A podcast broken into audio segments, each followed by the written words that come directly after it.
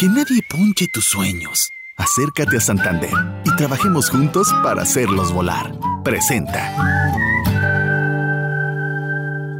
Milenio Podcast. En portada. Historias que se escuchan.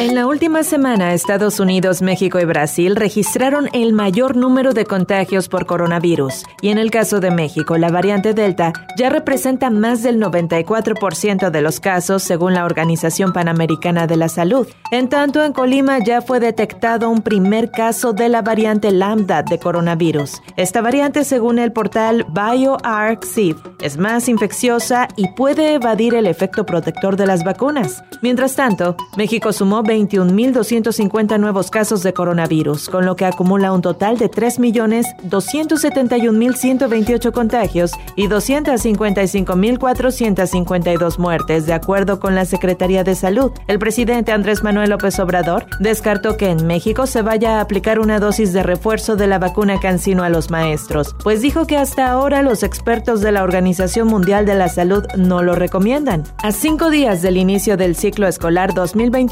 2021-2022, la Organización de las Naciones Unidas para la Educación, la Ciencia y la Cultura, la UNESCO, consideró que México ya no puede permanecer en confinamiento escolar, debido a que posee fortalezas que otros países no tienen, como un marco legal garantista y una importante fuerza docente, e hizo una serie de recomendaciones para abrir los planteles, que incluye promover de manera intensiva medidas concretas de higiene y hacer una evaluación periódica de riesgos escolares. En Nuevo León, el lunes solo 99 escuelas públicas y 67 institutos privados eligieron regresar a clases en esta modalidad. El gobernador del estado, Jaime Rodríguez Calderón, señaló que estos planteles deberán tener sus instalaciones en óptimas condiciones y seguir los estrictos protocolos sanitarios para evitar contagios. Incluyendo material de limpieza, gel antibacterial, termómetros y cubrebocas suficientes para que tengan el tiempo que sea necesario.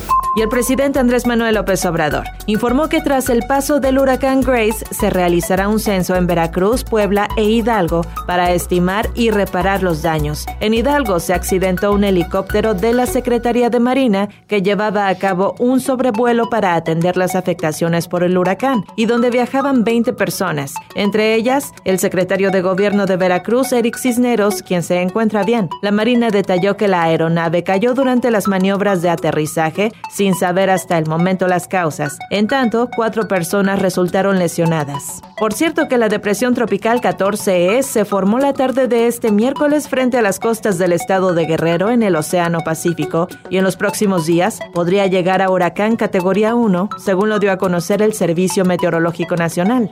El ex candidato a la presidencia de la República por el PAN, Ricardo Anaya Cortés, sí votó a favor de la reforma energética cuando era diputado federal en el sexenio pasado, una versión pública de la investigación que realizó la Fiscalía General de la República, con la cual buscan llevar a Anaya a prisión por supuestamente recibir un soborno de 6.800.000 pesos. Afirma que tuvieron por objeto entregar el patrimonio petrolero a intereses y a empresas extranjeras. Por su parte, el ex candidato presidencial presidencial calificó como una locura la acusación y cuestionó si un voto a favor es prueba de que él recibió el soborno. Afirmó que se presentará a declarar ante las autoridades correspondientes si también lo hacen los hermanos del presidente López Obrador, de quienes dijo hay videos donde se les ve recibiendo dinero. Y que nos den exactamente el mismo trato y que se valoren nuestras pruebas de la misma manera. El presidente llamó a Ricardo Anaya chueco e hipócrita. Además dijo que la fiscalía es libre de actuar conforme a la ley, incluso en contra de sus hermanos.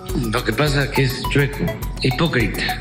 Sabe muy bien que yo no persigo a nadie. Y la unidad de inteligencia financiera de la Secretaría de Hacienda fue convocada a la audiencia contra Anaya para colaborar con la fiscalía. Un juez de control aplazó la audiencia de Carlos Treviño, exdirector de Pemex, prevista para este miércoles en el penal de Almoloya de Juárez, a quien la Fiscalía General de la República le imputa los delitos de asociación delictuosa y lavado de dinero relacionados con la denuncia de Emilio Lozoya. El exfuncionario argumentó que no tenía conocimiento del citatorio y que se enteró a través de los medios de comunicación. La nueva audiencia se reprogramó para el 7 de septiembre. En tanto, Altos Hornos de México informó que presentó en tiempo y forma el respaldo financiero constituido por activos de la empresa, así como con 99.9% de las acciones en poder de Grupo Acerero del Norte para el cumplimiento del acuerdo reparatorio por 216.664.040 dólares suscrito por Alonso Ancira con Pemex por el caso de agronitrogenados. Un juez de la Ciudad de México vinculó a proceso al diputado Benjamín Saúl Huerta por su presunta responsabilidad en el delito de abuso sexual equiparado agravado. Sobre un posible acuerdo para la reparación del daño, Wilfrido Castillo, abogado del diputado, mencionó que la postura de su cliente es que los inocentes no negocian ante un proceso judicial motivado por imputaciones inconsistentes. El Instituto Nacional de Transparencia, Acceso a la Información y Protección de Datos Personales ordenó a la Fiscalía entregar versión pública de la carpeta de investigación en torno al desplome de un tramo de la línea 12 del metro el 3 de mayo, en la que no podrá ocultar los nombres de los funcionarios señalados por peculado y ejercicio ilícito del servicio público. El Tribunal Electoral avaló que el INE emita los lineamientos para la revocación de mandato del presidente y ordenó al Congreso de la Unión que apruebe la ley reglamentaria para este ejercicio durante los primeros 30 días de la próxima legislatura. Este miércoles inició el recuento de votos de la elección a gobernador de Campeche, donde resultó ganadora la morenista Laida Sansores, el cual se prevé dure dos días. La secretaria de Gobernación, Olga Sánchez Cordero, anunció que el gobierno de México otorgará asilo político a ciudadanos de Afganistán que así lo soliciten. Milenio Podcast. Que nadie ponche tus sueños. Acércate a Santander y trabajemos juntos para hacerlos volar. Presentó.